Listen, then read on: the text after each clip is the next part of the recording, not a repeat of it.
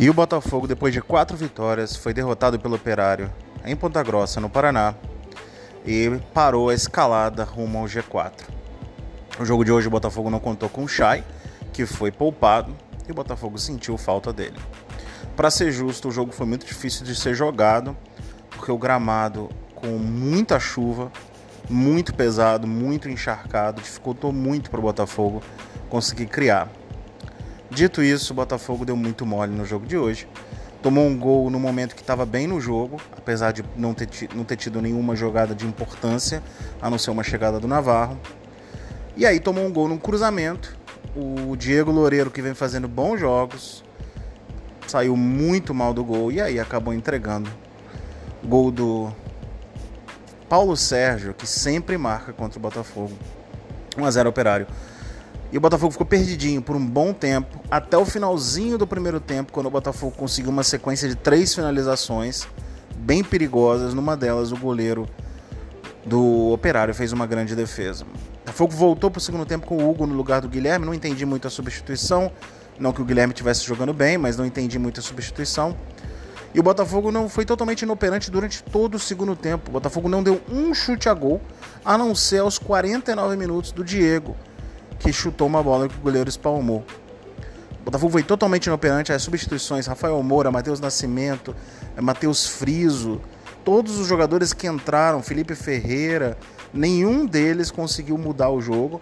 O Botafogo não criou nenhuma jogada de perigo, chegou duas vezes na lateral com algum perigo, mas cruzou totalmente errado. E foi isso. O Operário ainda teve uma chance no finalzinho com na verdade, teve duas chances em contra-ataques, numa que o Gilvan salvou em cima da linha, e no finalzinho o Schumacher teve a chance de fazer o segundo gol, e o Diego Loureiro salvou cara a cara fazendo uma grande defesa. Um jogo muito ruim do Botafogo. É, o gramado atrapalhou, a ausência do Chay atrapalhou, mas o time deveria ter jogado mais. É, notas do jogo: Diego Loureiro, nota 4, fez uma grande defesa no fim, mas o gol que ele tomou foi decisivo.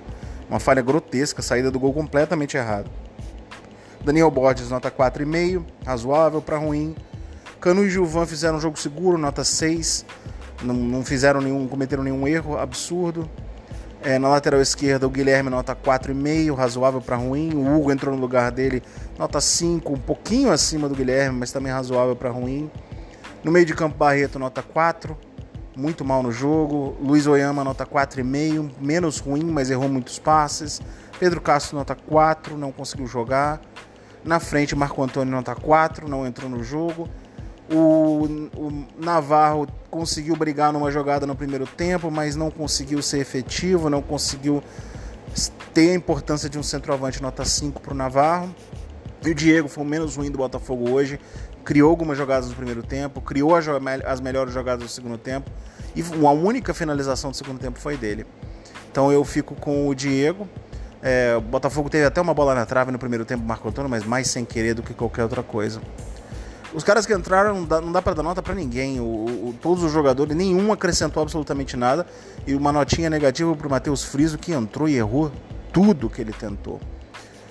Nota pro Anderson, nota 4. Hoje perdeu, não conseguiu o resultado que queria, não conseguiu fazer as mexidas que funcionassem.